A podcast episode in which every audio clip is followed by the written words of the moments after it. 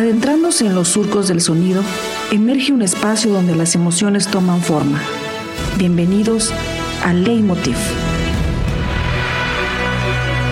donde las bandas sonoras de películas, series y videojuegos se revelan como el hilo conductor entre el espectador y la pantalla.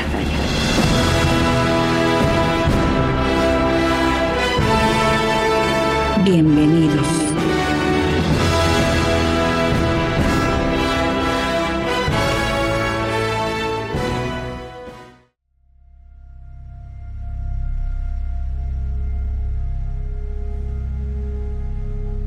Al ver que la vida en la Tierra está llegando a su fin, un grupo de exploradores dirigidos por el piloto Cooper y la científica Amelia emprende una misión que puede ser la más importante de la historia de la humanidad.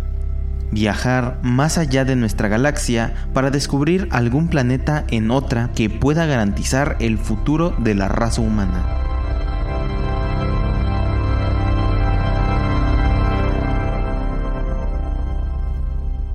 Hola, ¿qué tal? Sean bienvenidos a esta primera emisión de Leitmotiv, este programa donde semana con semana vamos a estar hablando de las bandas sonoras de películas, de series de televisión, de videojuegos y de anime japonés, donde estaremos buscando estos mensajes que nos deja el compositor de la banda sonora. Y bien, el día de hoy estaremos hablando de una de las bandas sonoras más reconocidas a lo largo de la historia. Estoy hablando de la banda sonora de Interestelar.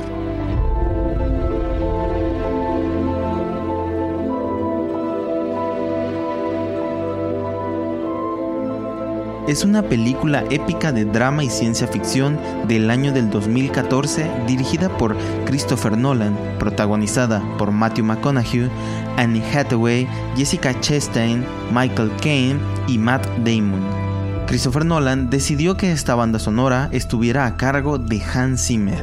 Hans Zimmer es un compositor de bandas sonoras alemán que se caracteriza por la integración de la música electrónica y arreglos sinfónico-orquestales.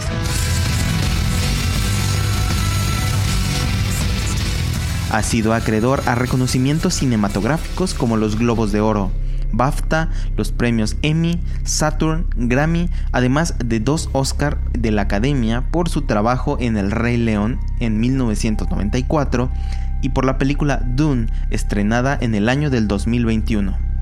Según explicaba Zimmer, la función esencial que debe cumplir una banda sonora en una película de ciencia ficción es lo siguiente. Lo que hacen las partituras de ciencia ficción es crear una enorme libertad para que el compositor invente un mundo y sea libre desde el punto de vista sonoro, y utilice colores que quizá no hayan existido antes, porque literalmente se le pide que cree un mundo.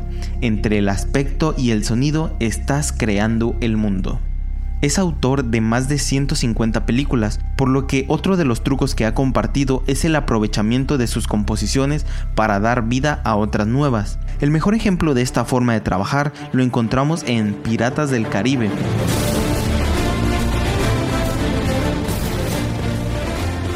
donde Zimmer y su equipo contaban con tan solo 20 días para componer, grabar y masterizar toda la banda sonora desde cero.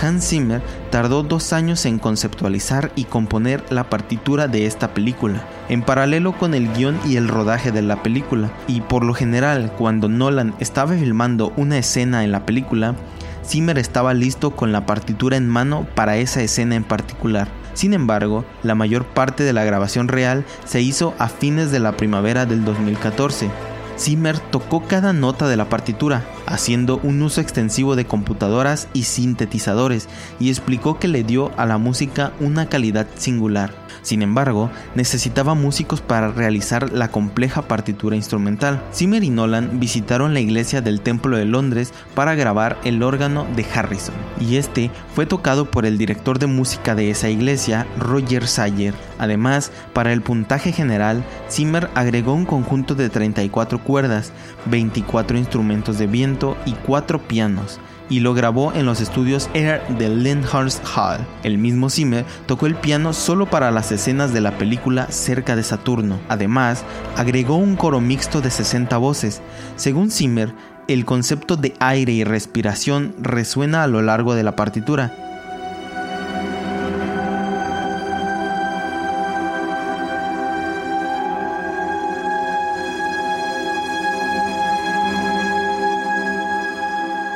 Ya que en la película gira mucho a los astronautas en trajes espaciales.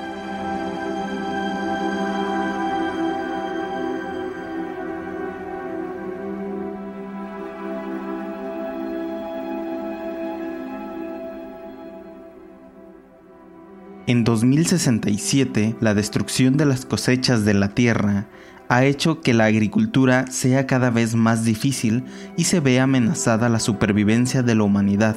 Joseph Cooper, viudo, ex ingeniero y piloto de la NASA, dirige una granja con su suegro Donald, su hijo Tom y su hija Marv, quien cree que su habitación está embrujada por un poltergeist. Cuando aparecen inexplicables extraños patrones de polvo en el suelo de la habitación de Morph, Cooper se da cuenta de que la gravedad está detrás de su formación, no un fantasma. Interpreta el patrón en un conjunto de coordenadas geográficas formadas con código binario. Cooper y Morph siguen estas coordenadas a una instalación secreta de la NASA, donde se encuentran con el ex profesor de Cooper, el Dr. Brandt. Brandt revela que, misteriosamente, un agujero de gusano apareció cerca de Saturno hace 48 años, abriendo un camino a una galaxia distante con algunos planetas potencialmente habitables. Bajo su dirección, 12 voluntarios viajaron a través del agujero para evaluar cada planeta como un nuevo hogar para la humanidad. Los voluntarios Miller, Edmonds y Mann enviaron datos alentadores de planetas cerca de un agujero negro supermasivo llamado Gargantúa. Brandt recluta a Cooper para pilotar la nave espacial Endurance con el fin de investigar más, mientras trabaja en el Plan A, una teoría gravitatoria de la propulsión que permitiría el éxodo de la Tierra a estos nuevos planetas. El Endurance también lleva 5.000 embriones congelados para el plan B, que es colonizar un planeta habitable para asegurar la supervivencia de la humanidad. Antes de que Cooper se vaya, se despide de Morph llevándose un reloj de pulsera, dejándole otro para comprobar la diferencia en el tiempo cuando vuelva, debido a los efectos relativistas de los viajes espaciales. Ella le da un último mensaje del fantasma que dice, quédate, como Cooper cree que es una excusa para que él no se vaya, Morph se enfada y no vuelve a ver a su padre. Antes de que Cooper se vaya, se cae un libro del estante de la habitación de Morph. Tengo que resolver esto antes de irme. Entonces no te hablo para que así te quedes. Hija, cuando ustedes nacieron, tu mamá me dijo algo que no entendía en ese momento. Dijo ahora Solo estamos aquí para hacer recuerdos de nuestros hijos. Y creo que hoy sí lo comprendo bien.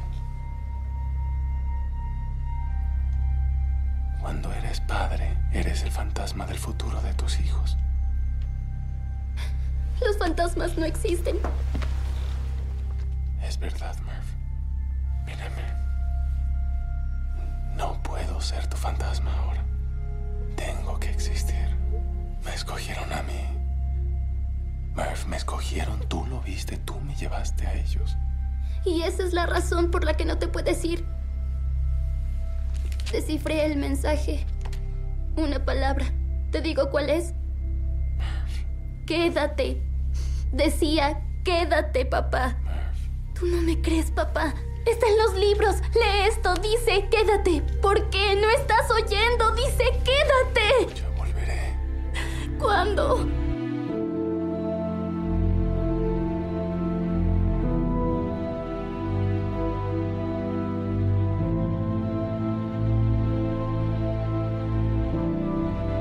La tripulación de Cooper está formada por los científicos Romilly, Dolly, Amelia, quien es la hija del Dr. Brandt, y los robots Tars y Case, a bordo del Endurance. Cooper y la tripulación se colocan en cápsulas de hipersueño, mientras que Tars y Case preparan la nave para el trayecto hasta Saturno dejándola en piloto automático, el cual durará dos años. Al llegar a Saturno, despiertan y se alistan para entrar en la órbita del planeta. Una vez allí, atravesando el agujero de gusano, se dirigen primero al planeta de Miller, un mundo oceánico donde el tiempo está severamente dilatado debido a su proximidad a Gargantúa.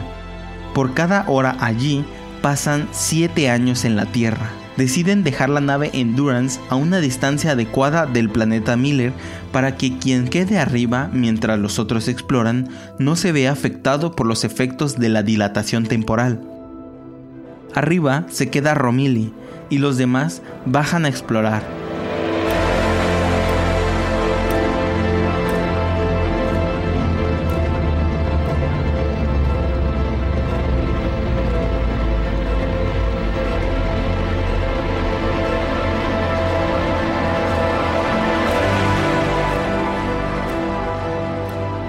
solo encuentran los restos de la expedición de Miller. Amelia recupera los datos de Miller justo antes de la llegada de una ola gigantesca, la cual mata a Doyle. Y mete agua en los motores, retrasando su salida. Después de regresar con mucha dificultad al Endurance, descubren que han transcurrido 23 años en la Tierra, lo que se refleja en Romilly, ya que también vio pasar todo ese tiempo en videos mientras ellos estaban en el planeta, aunque en el Endurance transcurrieron nueve años. Morph, ahora adulta, ha estado ayudando al Dr. Brandt con su investigación durante varios años. Este, en su lecho de muerte, le confiesa que el plan A no era factible, lo que ha sabido desde antes de la partida del Endurance. Esto hace que Morph se sienta traicionada por su padre, de quien cree que la abandonó. También revela que el plan B fue el único plan todo el tiempo. En una sesión de video grabada y enviada al Endurance, Morph notifica a Amelia de la muerte de su padre, acusándola a ella y a Cooper de abandonar la Tierra, lo que horroriza a todos.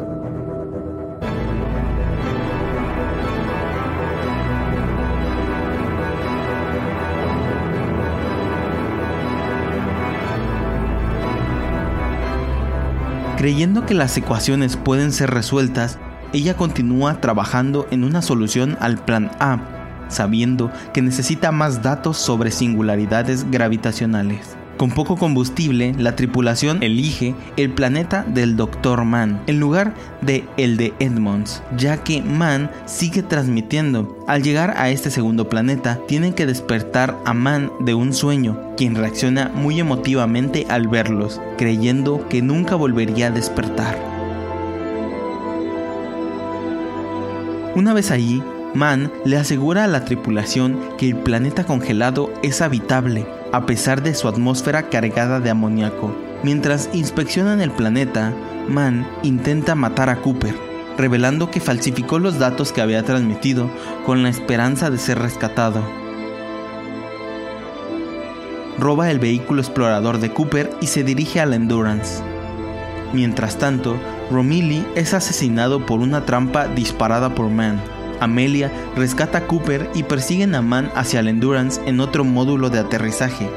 Man intenta una peligrosa operación manual de acoplamiento, ignorando las advertencias de Cooper y perece en el intento, dañando gravemente al Endurance en el proceso. Cooper, con la ayuda de TARS, utiliza el módulo de aterrizaje para estabilizar la nave en una arriesgada y complicada maniobra. Cooper, ¿qué haces?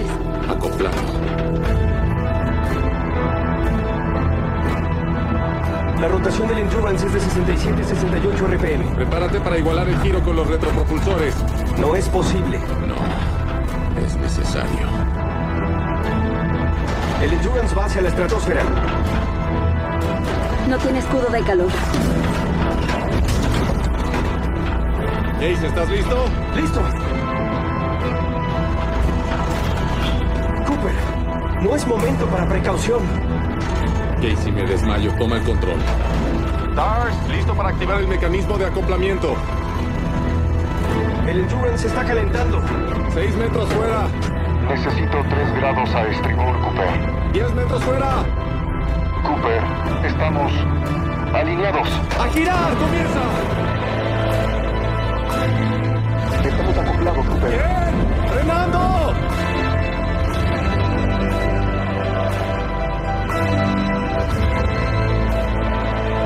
Lento. Cuidado. Sí, así.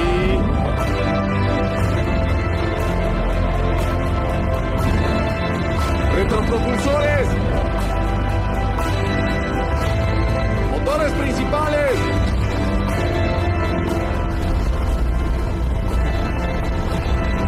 Abandonando la órbita. Tú puedes, mi amor.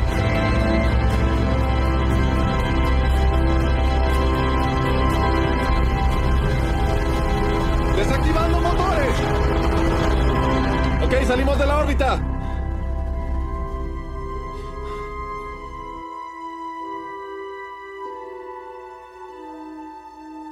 Las opciones por la supervivencia humana son cada vez menores y la tripulación deberá ahora tomar decisiones más difíciles.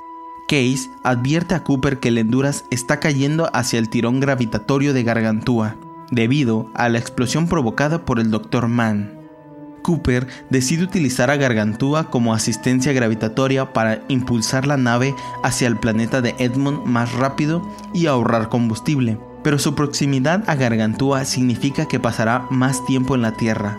Para perder peso y permitir la maniobra, Cooper y Tars se separan de la nave y se lanzan hacia el agujero negro a pesar de las súplicas de Brand de que no la abandonara, y de esta forma Brand y Case puedan completar el viaje. Tercera ley de Newton. La única manera de que los humanos descubran cómo llegar a alguna parte es dejando algo atrás. Cooper, no puedes pedirle a Tars que lo haga. Él es un robot. No tengo que pedirle, obedece órdenes. Cooper, qué idiota eres. Lo siento, te perdí un poco, Brand. Es nuestra intención, doctora Brand. Es nuestra oportunidad de salvar a la gente de la Tierra. Si descubro cómo transmitir la información cuántica que encuentre ahí, aún podrían salvarse. Esperemos que haya alguien a quien salvar. Velocidad máxima alcanzada. Preparados para disparar propulsores. ¿Listos? ¡Lista! ¿Listo? Ignición principal en 3, 2, 1. Ignición.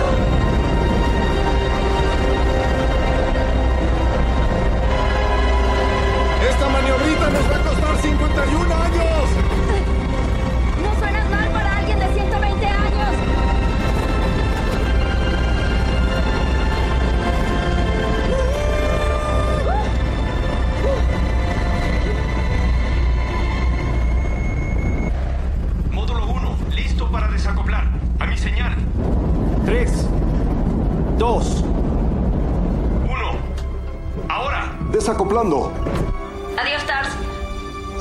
Doctora Brand. Nos vemos del otro lado, Coop. ¡Allá nos vemos, galán! Ok, Case. Gran conducción sin precaución. Aprendí del maestro. Ranger 2, preparado para desacoplar. ¿Qué? ¡No! ¡No! ¡Cooper! Tres. ¡Cooper, qué es lo que haces! Tercera ley de Newton. Tienes que dejar algo detrás. Dijiste que ambos teníamos suficientes recursos. Era un acuerdo, Amelia. 90%. Ahora.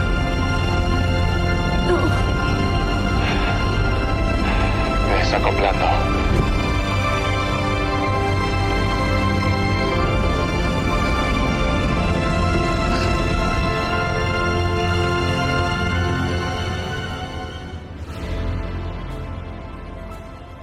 Pasando por el horizonte de sucesos del agujero negro, la nave de Cooper se destruye. Cooper y Tar se eyectan al espacio sin esperanzas de vivir para esperar su muerte en algunas horas por la falta de oxígeno en su traje espacial. Pero, de forma sorpresiva, aterrizan dentro de un tesseracto, o cubo tetradimensional, que se asemeja a muchos pasillos de estanterías en tres dimensiones, capaces de ver al otro lado la habitación de Morph en diferentes periodos de su vida. Cooper supone que dentro del Tesseracto el tiempo es una dimensión física que se puede manipular y que el Tesseracto y el agujero de gusano fueron creados por seres extradimensionales para permitir la comunicación con Morph y que él era su fantasma todo el tiempo.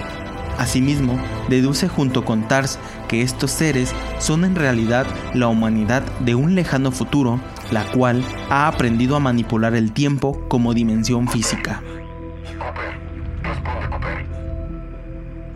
¿Tars? Afirmativo.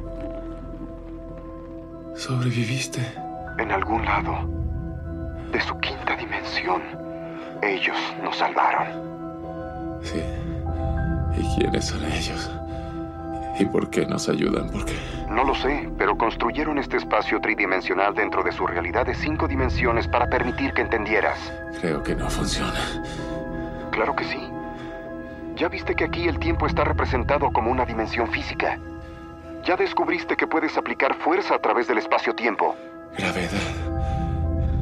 Para enviar un mensaje. Afirmativo. La gravedad cruza dimensiones, incluyendo el tiempo. Así parece. ¿Tienes la información cuántica? Afirmativo, la tengo. La estoy transmitiendo en todas las ondas, pero no está saliendo nada, Cooper. Se la enviaré. Se la enviaré. Información tan complicada a una niña. No es cualquier niña. Aunque se lo comuniques ahora, no entenderá su importancia por años.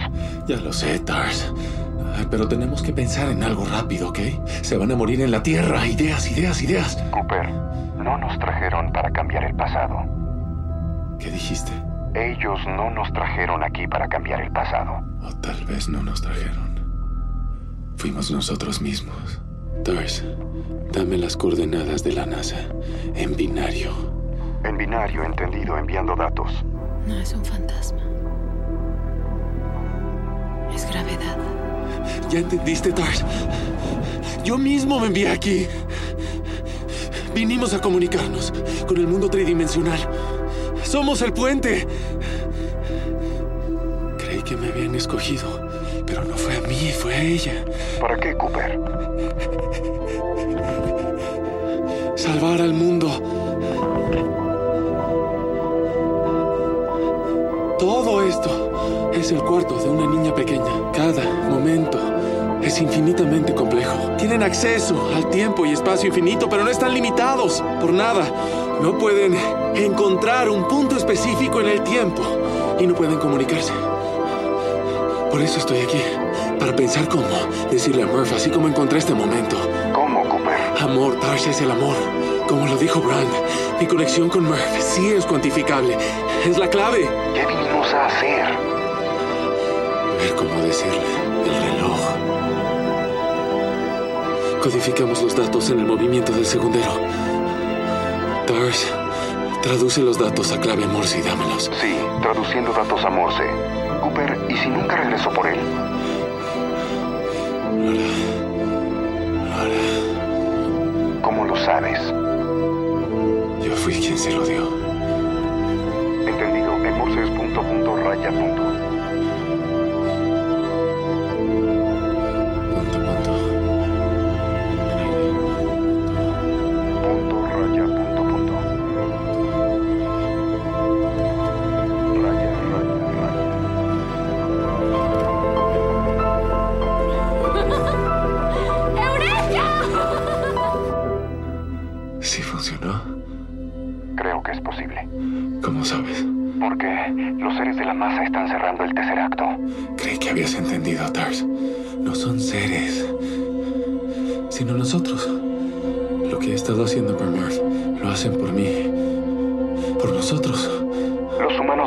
construir esto. No, no, aún no. Pero un día, ni tú ni yo, pero los humanos, una civilización que evolucione más allá de las cuatro dimensiones que conocemos.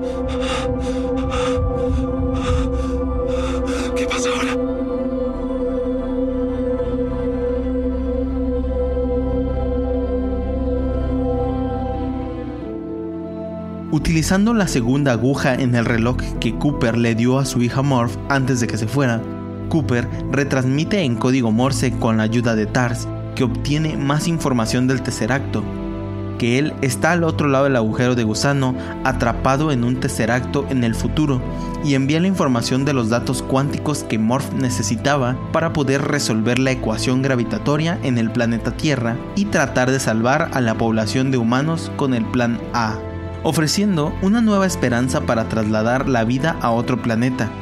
Después de varios años de experimentos con estas nuevas teorías obtenidas por Morph, quien ahora ha crecido y es una científica muy reconocida de la NASA.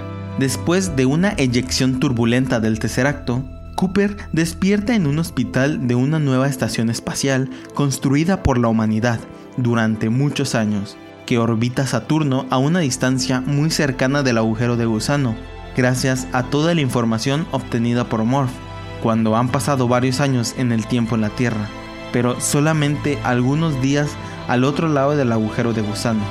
Cooper, joven y fuerte, finalmente se reúne con su hija, ahora una anciana que se acerca a la muerte, y llega a la estación espacial desde la Tierra especialmente para visitarlo. Ella finalmente ha descubierto una solución científica que permita aplicar el plan A para salvar a la humanidad y preparar la colonización de nuevos planetas en el futuro con la nueva estación espacial. Y les dijiste que me gustaba la granja. tu fantasma, Siempre fui yo. Lo sé. Las personas no me creyeron. Decían que lo había hecho yo misma. Pero... Pero... Yo sabía quién fue. Nadie me creyó jamás. Pero supe que habías vuelto. Porque mi papá me lo prometió. Ya vine, Mer. Volví. Lo sé. Ningún padre tiene que ver morir a sus hijos. Mis hijos están aquí conmigo. Voy a decirte. ¿A dónde?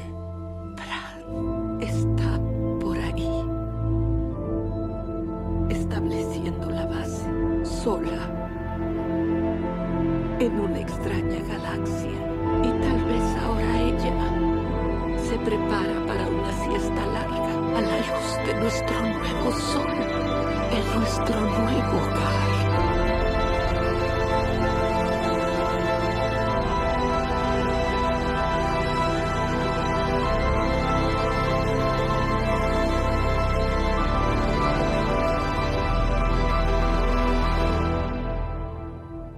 A petición de su hija, Cooper la deja en su lecho de muerte al lado de su familia, y junto a Tars, que ha sido reparado durante varias semanas y recuperado la información obtenida del Tesseracto, toma una pequeña y moderna nave espacial en secreto en el hangar de la estación espacial. Ambos parten a reunirse con Brand al otro lado del agujero de gusano, en un viaje que va directamente al planeta de Edmund, en cuya superficie Brand se encuentra totalmente sola y donde han pasado solamente algunos días desde su partida al borde del agujero negro, tratando de preparar una nueva colonia humana en ese planeta habitable.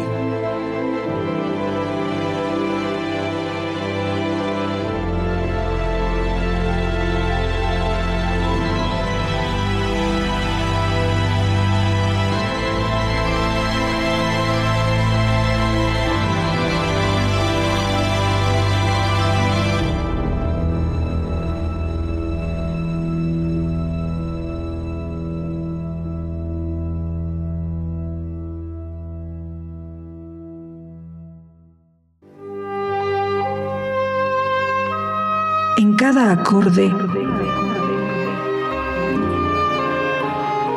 un mundo de significados. Quédate en Leitmotiv.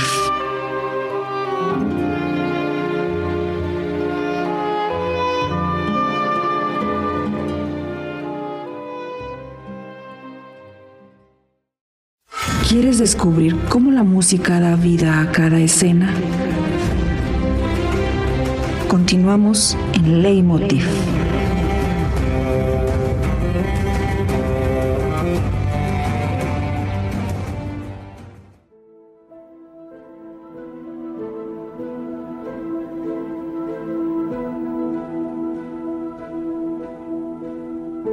Al parecer, Nolan le mandó una nota a Zimmer escrita a máquina, donde describía una escena.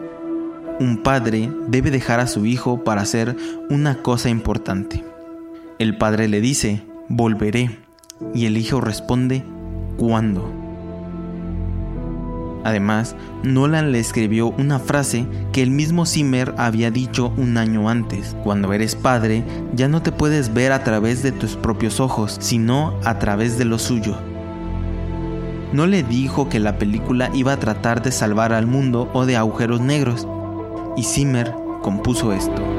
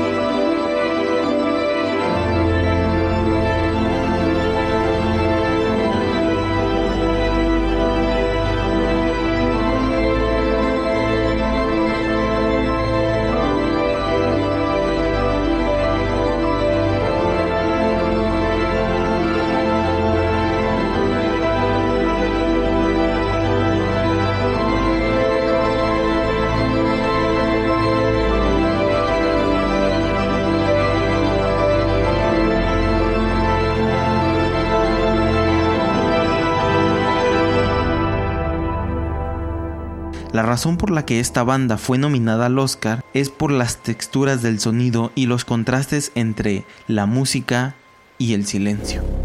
Zimmer comenta que eligió el órgano por su importancia para la ciencia, porque hasta la revolución industrial esta era la máquina más compleja construida por el hombre. Funciona circulando aire a presión por un complejo sistema de tubos. Cada tubo hace sonar una nota y diferentes tubos y diferentes conjuntos de tubos y materiales forman sonidos diferentes. Así que un órgano puede llegar a tener más de 15.000 tubos y ocupar varios pisos y cientos de metros cuadrados. Hay varios teclados y decenas de palancas que se activan para que cierto teclado mande el aire a ciertos tubos. También se pueden sincronizar unos teclados con otro para que cuando se presione una tecla en uno se presionen en otro. Incluso hay un teclado en los pies asociado a las notas más graves. La estética del órgano recuerda a tripular una nave espacial. Tienes el panel de control llenos de palancas, teclados y botones y a tu alrededor una cosa enorme de metros y metros que obedece tus comandos. Este sistema tan complejo permite a un órgano sonar así.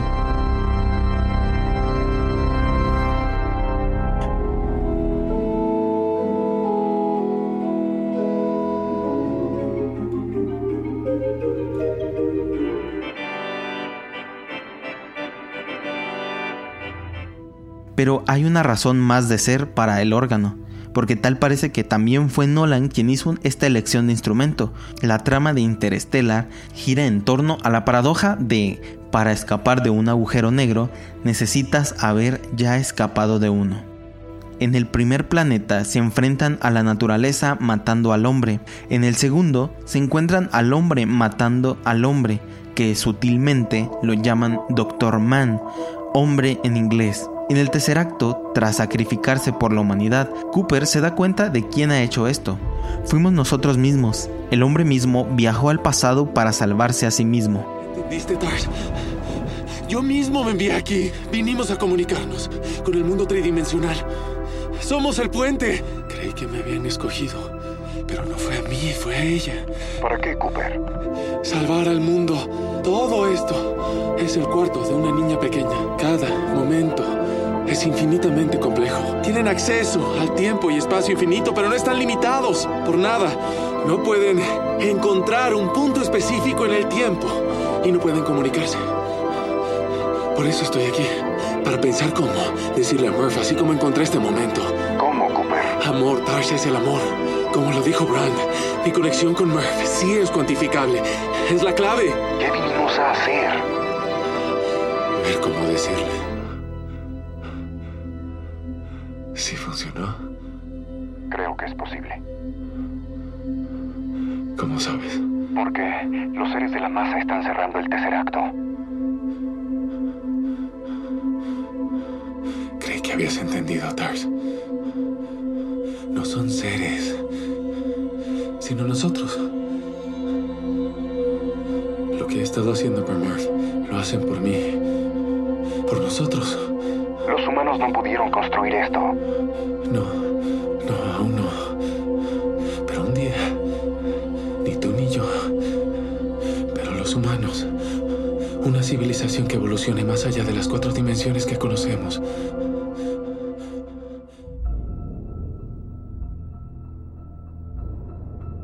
Esto es lo que representa el órgano. Nolan dice que se utilizó por las connotaciones religiosas que tiene, porque, en sus propias palabras, representa el intento del hombre de hacerlo inacible. Es el instrumento que para Zimmer representa el desarrollo tecnológico que no es más que la capacidad del ser humano de adaptar el entorno a sus necesidades.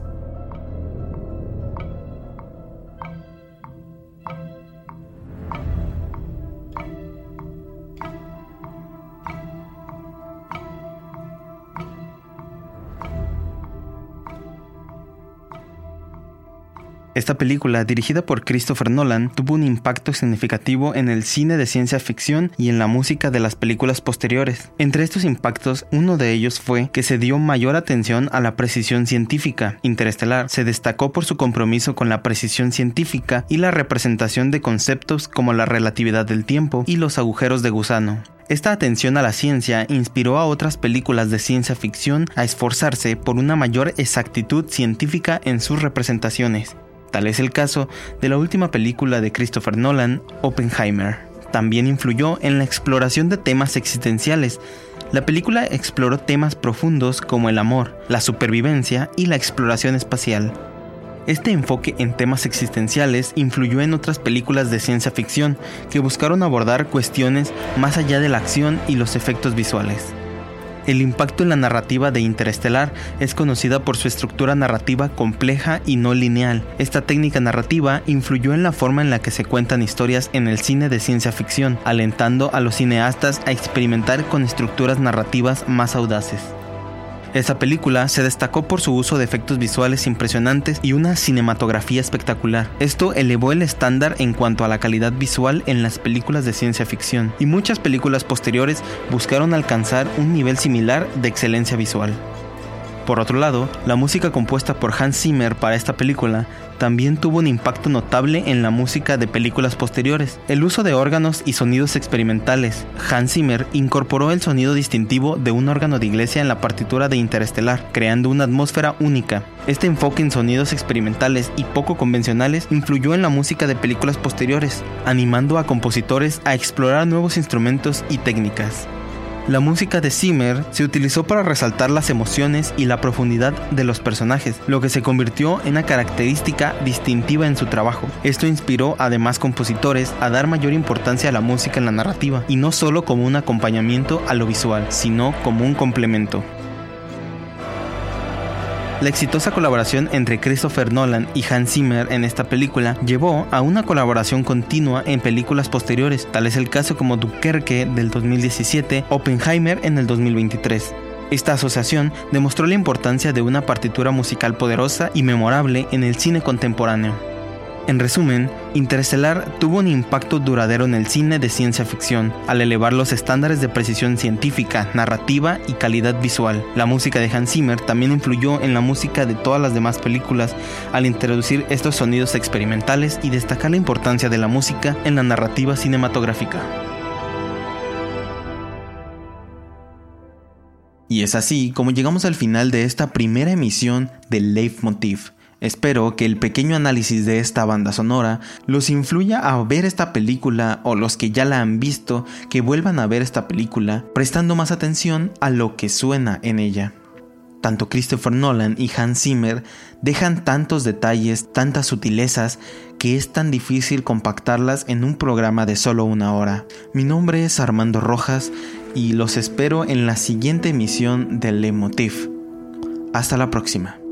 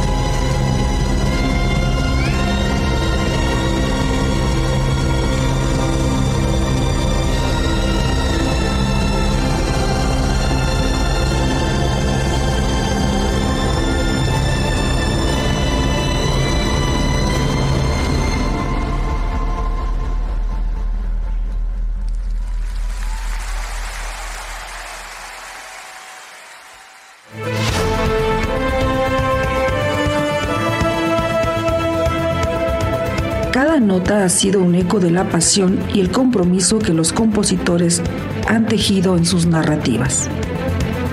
Como la melodía final de una partitura, esta hora llega a su cierre. Pero las impresiones permanecen. Hasta la próxima.